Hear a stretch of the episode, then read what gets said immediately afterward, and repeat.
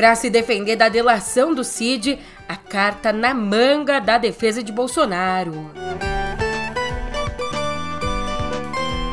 Também por aqui, Lula tenta se retratar sobre a fala a respeito do Putin. Por fim, a gente tem até o primeiro passo para a produção de oxigênio em outro planeta. Tem coisa demais.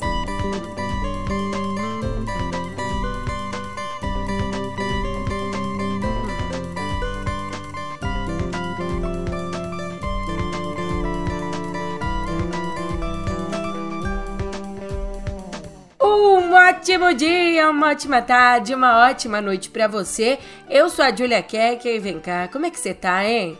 Nessa terça, a gente segue os passos da defesa do Bolsonaro para entender como é que ela pode se proteger de um Cid que tá furioso para contar tudo. Mas enquanto ele não conta, eu conto. Eu conto todo dia no pé do ouvido. Então, vamos nessa. Música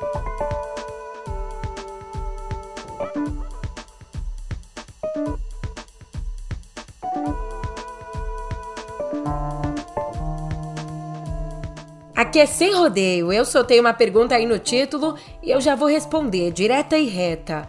A validade do acordo de delação premiada do tenente-coronel Mauro Cid pode ser contestada pela equipe de defesa de Jair Bolsonaro.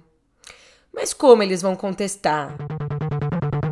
É que esse acordo para o Mauro Cid depor, né, contar tudo o que ele diz, foi firmado com a Polícia Federal e homologado pelo ministro Alexandre de Moraes, do Supremo. Mas tudo isso aconteceu sem o aval do Ministério Público Federal. E é exatamente essa brecha que pode ser usada pelos advogados do ex-presidente. Nos bastidores, uma parte dos assessores avalia que o tema é polêmico e deve ser explorado como estratégia de defesa no futuro, um futuro distante. Outra parte diz, reservadamente, é claro, que essa medida ainda não está na mesa, que antes é preciso ter acesso à delação. E esse último grupo, aliás, né, que ainda não colocou a medida na mesa, considera o acordo contestável, mas acredita que por hora é melhor observar, deixando a Procuradoria-Geral da República e a Polícia Federal brigarem. Acham que é melhor deixar o couro comer e ver se, se elas vão se perder nesses trâmites legais. Ô, Julia, mas vem cá, a gente tem algum precedente sobre esse impasse? Alguma coisa que nos indica se essa brecha pode ser usada ou não? Então, lá em 2018, o Supremo decidiu que a Polícia Federal pode sim firmar acordos de delação premiada sem o aval do Ministério Público Federal. Mesmo assim, o tema segue gerando discussões. Olhando, né, de maneira mais concreta para esse assunto, ele, que é assessor e também um dos advogados do Bolsonaro, Fábio Van Garten, disse que o ex-presidente e a equipe dele estão totalmente no escuro em relação à delação e negou ainda que o time jurídico esteja planejando acionar o Ministério Público Federal para tentar anular a delação. Por outro lado, o advogado do Mauro Cid, César Bittencourt, disse que o ex-ajudante de ordens do Bolsonaro vai voltar à Polícia Federal para prestar novos depoimentos. E a Andréia Sadi, o César Bittencourt, colocou aí uma camada de profundidade disse que o Cid tem muito que falar e que revelar tudo isso é o compromisso dele com a delação homologada. Bem, e agora que a gente teve a soltura do Cid, as defesas dos outros cinco presos né, nessa operação sobre fraude de cartão de vacinas, os advogados desses supostamente envolvidos vão reiterar os pedidos de libertação dos seus clientes. Enquanto a gente não tem a delação na mão, não consegue trabalhar com material concreto, vale trazer aqui a visão do Marcelo Godoy, que pontua, abre aspas, a casa pode cair de vez para Bolsonaro depois da delação. Mesmo que receba a pena mínima em um dos delitos, o seu destino será traçado em razão do tipo de crime. Isso porque, entre as condutas que fazem o militar ser, ser expulso automaticamente da força terrestre, estão o peculato e a falsificação de documentos. E Bolsonaro é investigado sob a suspeita de ter praticado ambas as condutas no caso das joias das Arábias e também no caso da fraude das carteiras de vacinação. Fecha aspas. Ou seja, ele traz aqui pra gente que não é tanto o tempo, qual vai ser a pena que o Bolsonaro vai pegar, mas que a gente tem que ficar ligado em relação ao crime, o tipo de crime que ele vai ser condenado. E ele, sendo expulso do exército, né, já mina bastante essa imagem do capitão, conservador, representante das Forças Armadas. Ainda no noticiário jurídico, a Associação Nacional de Procuradores da República apresentou ontem ao Supremo um recurso contra a decisão do ministro Dias Toffoli, que anulou todas as provas do acordo de leniência da Odebrecht. O argumento que a associação traz é que o ministro extrapolou os limites legais, mencionando ainda aspectos técnicos da decisão. Então, no fim das contas, para a associação, só as instâncias de correição do Judiciário e do Ministério Público, por exemplo, só essas instâncias poderiam averiguar se houve sim um desvio na conduta dos membros da Lava Jato. O recurso apresentado por ela vai ser analisado então pela segunda turma do STF, composta majoritariamente por ministros que têm posições jurídicas mais garantistas. Agora, faz favor, volta comigo para o dia 8 de janeiro, volta para aquele terror, mas com, com um olhar mais técnico. Vamos voltar com um olhar atento de quem procura por provas?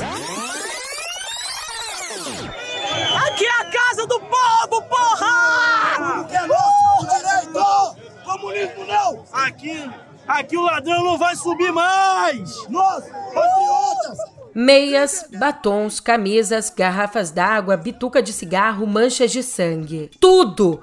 Tudo que foi encontrado nas sedes dos três poderes depois dos atos golpistas foi periciado pela Polícia Federal, que, por meio então das análises biológicas, identificou 31 pessoas. Como é que isso foi feito? O material colhido foi confrontado com amostras genéticas recolhidas entre os apoiadores de Bolsonaro que foram detidos em frente ao quartel-general do Exército ali no dia seguinte ao ataque, no dia 9. E com o resultado em mãos, a PGR pediu ao Supremo o aditamento de 31 ações penais para que essas pessoas respondam também como executoras dos atos. Se tinha batom, se tinha marca de sangue delas ali na região, né? E aí, se os aditamentos forem aceitos, esses réus podem ser condenados por cinco crimes, com pena total de até 30 anos de reclusão.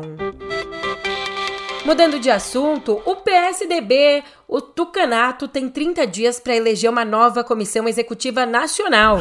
Sim, a juíza Thais Araújo Correia, do Tribunal de Justiça do Distrito Federal, declarou nula a comissão que definiu o governador do Rio Grande do Sul, Eduardo Leite, como presidente da legenda. Para tomar essa decisão, ela acatou o pedido do prefeito de São Bernardo do Campo, Orlando Morando, que pediu que fosse anulada a segunda prorrogação da Comissão Executiva Nacional, definida em 2022 e com duração até junho de 2023.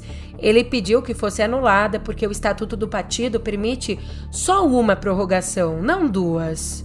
Então, no fim das contas, como é que ficou isso? No fim do ano passado, essa mesma comissão definiu que o Leite seria presidente da legenda a partir de fevereiro desse ano. Mas a decisão foi anulada e o PSDB tem 30 dias para eleger uma nova comissão. Mas vamos deixar os tucanos baterem asas, porque a gente tem que falar aqui de uma polêmica. Eu vou nos beijinhos, beija-flor. A afirmação do Lula de que se o presidente russo Vladimir Putin viesse ao Brasil ele não seria preso, essa afirmação gerou uma enxurrada de críticas. E aí que, para se defender, ele disse ontem que a justiça é que vai decidir e afirmou desconhecer o Tribunal Penal Internacional. O tribunal, né, que determinou a prisão do líder russo por crimes de guerra. Eu não sei se o tribunal, não sei se a justiça brasileira vai prender. Isso que decide a justiça não é o governo nem o parlamento, é a justiça que vai decidir. Tá? É importante, eu, eu, inclusive quero estudar muito essa questão desse Tribunal Penal, porque os Estados Unidos não é signatário dele. A Rússia não é signatário dele. Então eu quero saber por que, que o Brasil virou signatário de um tribunal que os Estados Unidos não aceita. Por que, que nós somos inferiores e temos que aceitar uma coisa, sabe? Agora, quem toma a decisão é a justiça. O Brasil tem um poder judiciário que funciona e funciona perfeitamente bem.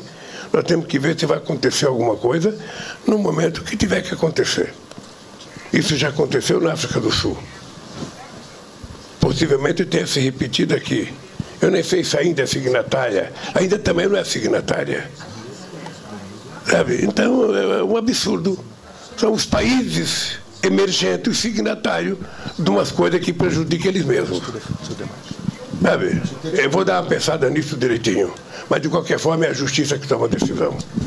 Se o Putin decidir ir ao Brasil, quem toma a decisão se vai prendê-lo ou não é a justiça, não é nem o governo, nem o Congresso Nacional. Eu espero que tenha acabado a guerra, espero que o tribunal tenha feito a sua posição para que a gente possa votar normalidade. Mas, ó, cá entre nós, o Lula tem sim pleno conhecimento do tribunal que é sediado em Haia. E a gente sabe disso porque documentos oficiais, discursos e declarações dele à imprensa mostram que Lula teve uma participação na indicação de uma juíza brasileira em 2003. E além disso, na sessão que inaugurou o tribunal, ele enviou o então chanceler Celso Amorim. Por que, que ele está falando tudo isso, hein? Eu não sei, mas escuta só esse recado.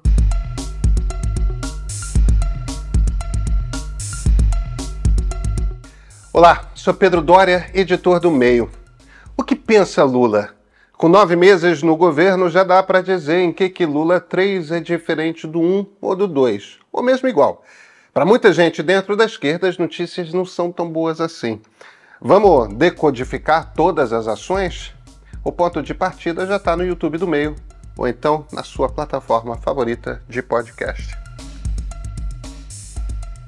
E a gente volta para o noticiário, ó só que chique, no noticiário internacional e falando de assunto importante. Na cerimônia que relembrou 50 anos do golpe militar que levou Augusto Pinochet ao poder e derrubou Salvador Allende, nessa cerimônia, o presidente do Chile, Gabriel Boric, afirmou que o governo vai continuar a insistir incansavelmente que os problemas da democracia sejam sempre resolvidos com mais democracia. Proclamamos con mucha convicción que nunca más la violencia sustituya en nuestra convivencia al debate democrático. Y hoy decimos ante Chile y el mundo, democracia hoy y siempre. E a cerimônia foi bem significativa porque parentes do Allende estavam ali. O Lula não pôde comparecer, mas foi representado pelo ministro da Justiça, o Flávio Dino, e também pela presença do ministro dos Direitos Humanos, o Silvio Almeida. Mas o Lula não deixou de se pronunciar sobre isso. Ali no X, o antigo Twitter, ele disse que o dia era de reafirmar a democracia como valor essencial para os seres humanos.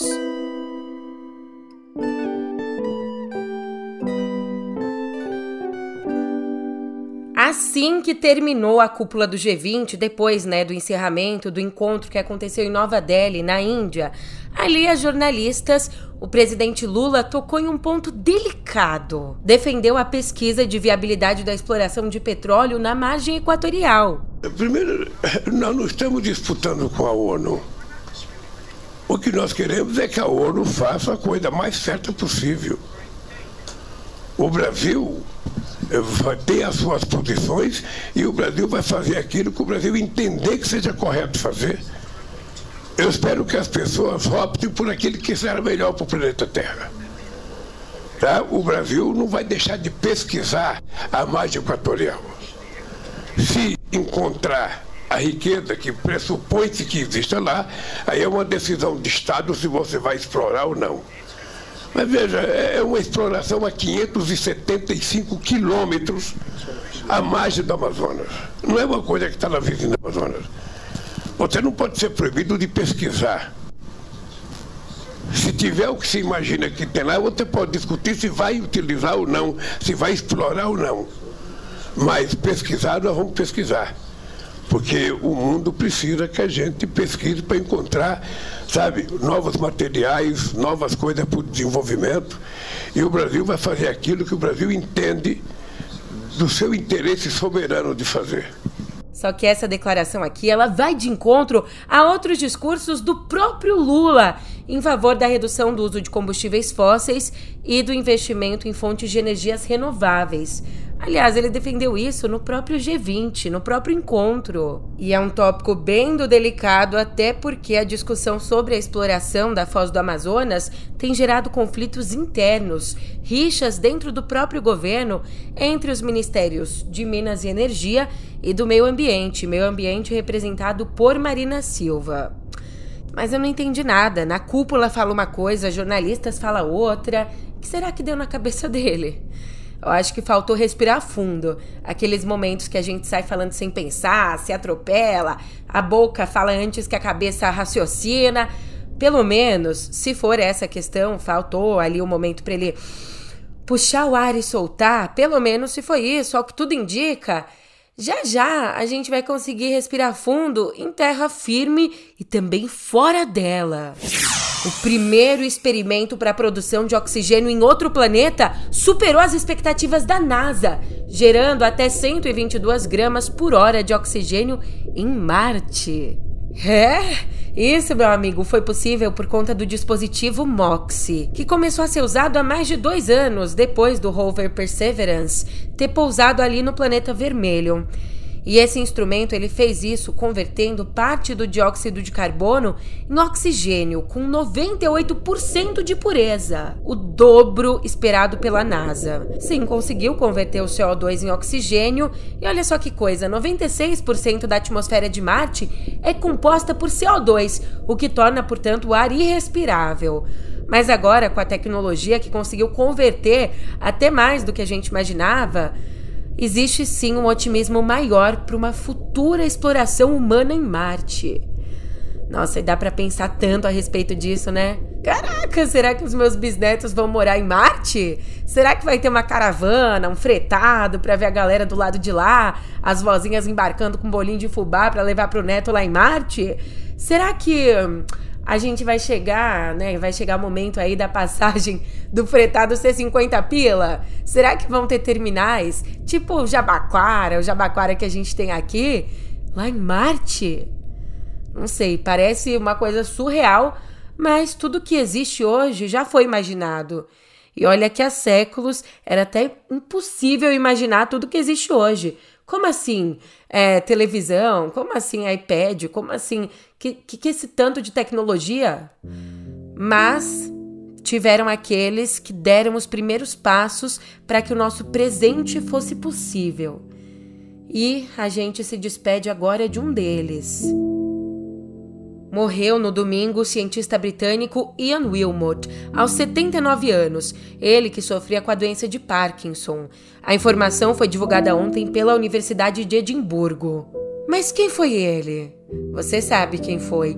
Junto com o biólogo Keith Campbell, a pesquisa dele foi fundamental para a criação em 1996 da famosíssima ovelha Dolly, o primeiro mamífero a ser clonado a partir de uma célula adulta, gerando que gerou né, intensos debates sobre ética na genética.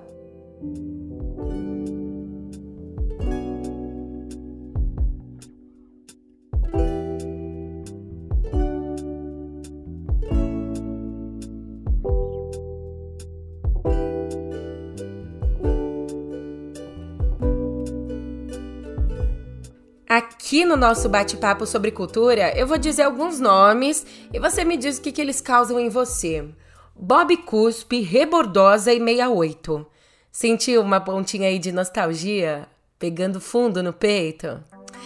É, é impossível pensar no quadrinho brasileiro, no nosso cartoon, especialmente a partir ali dos anos 80, sem ter como referência Angeli, criador de personagens como Punk Bob Cuspe, a autoexplicativa Rebordosa e o veterano guerrilheiro 68. Mas, infelizmente, a afasia, que é uma doença degenerativa, fez com que ele se aposentasse no ano passado. Só que já já ele completa 50 anos de carreira e, pô, as bodas de ouro, que são para poucos, vão ser comemoradas, nos dando o gostinho irônico e genial dele. Pois é, os 50 anos de carreira vão ser objeto de uma nova edição da revista Expressa, criada exatamente para homenagear os cartunistas nacionais.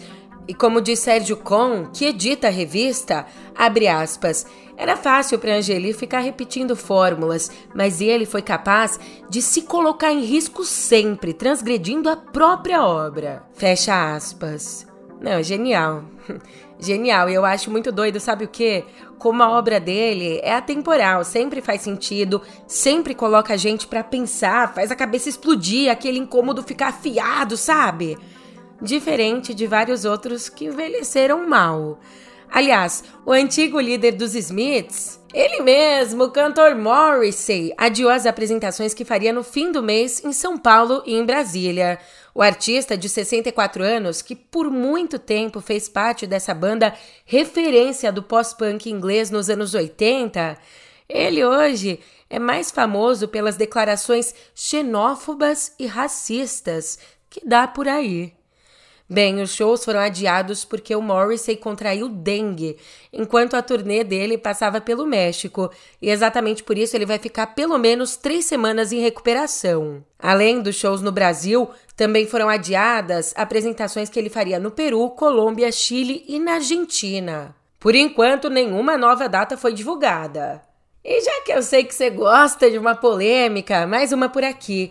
A atriz e apresentadora Drew Barrymore foi alvo de críticas pesadas dos colegas ao anunciar que o programa de entrevistas dela, criativamente chamado The Drew Barrymore Show, ela disse que o programa vai começar uma nova temporada na CBS no próximo dia 18, mesmo em meio à greve conjunta de atores e roteiristas de Hollywood. Bem, por mais que ela, pessoalmente, não esteja furando a greve, já que apresentadores são regidos por outros contratos, o talk show deve usar roteiristas de fora do sindicato, o que provocou a onda de protestos das celebridades. Por exemplo, o ator Bradley Whitford, da série The West Wing, escreveu nas redes, aspas, Nunca esqueceremos. E, além das críticas, existe um movimento para que potenciais entrevistados boicotem o programa. Se você pegou o bonde andando, Hollywood está parada em greve porque os roteiristas e atores exigem, diante né, da mudança do próprio modelo de negócio, com a vinda das plataformas de streaming, eles exigem salários mais justos e querem também melhores condições de trabalho, considerando né, esse novo cenário.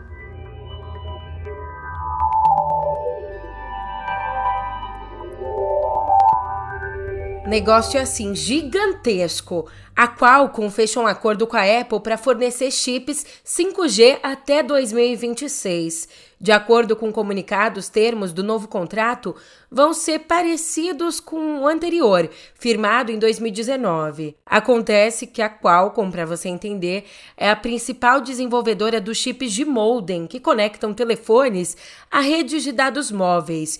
E o anúncio do negócio fechado vem meio que abafando. Exatamente, né? Ele vem exatamente enquanto rolam suposições de que a Apple poderia criar seu próprio modem 5G. Essa estratégia, aliás, reduziria o custo de produção dos celulares e tablets da marca. Mas, com o anúncio do novo negócio, a Qualcomm vai continuar fornecendo as soluções dela até o lançamento do iPhone 18. E já que a gente falou em lançamento e dona Apple, se você está ouvindo o podcast pela manhã, saiba o que te aguarda. Hoje, a partir das duas da tarde, em horário de Brasília, acontece o evento com os novos lançamentos da Apple.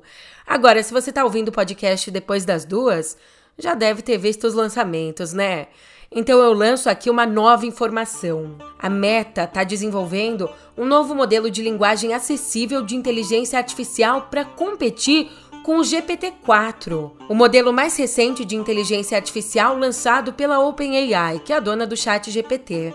Ó, segundo o Wall Street Journal, essa tecnologia da Meta visa criar textos complexos, análises e saídas úteis para empresas. E exatamente para isso a Meta está investindo pesado na infraestrutura, adquirindo chips e construindo centros de processamento de dados para treinar o modelo de inteligência artificial que deve começar a funcionar já no ano que vem. E o jornal Wall Street Journal ainda aponta que o novo modelo é várias, mas várias vezes mais poderoso do que a versão comercial dele, batizada de Llama 2. E como o assunto inteligência artificial entrou aqui na roda, A OpenAI é alvo de um novo processo por violação de direitos autorais. Dessa vez, um grupo de escritores nos Estados Unidos acionou a justiça alegando que a empresa usou ilegalmente os trabalhos deles para treinar o chat GPT.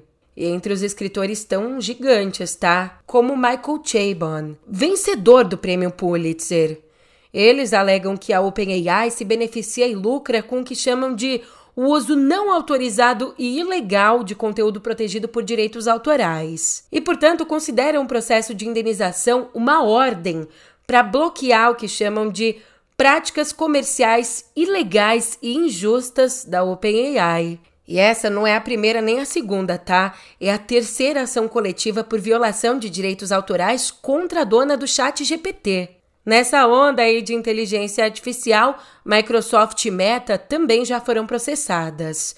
Mas até você processar todas as informações que eu te dei hoje, eu já fui, já voltei, já voltei de novo, já fui de novo, porque agora eu me despeço, mas a gente se vê por aqui amanhã, hein? Até lá!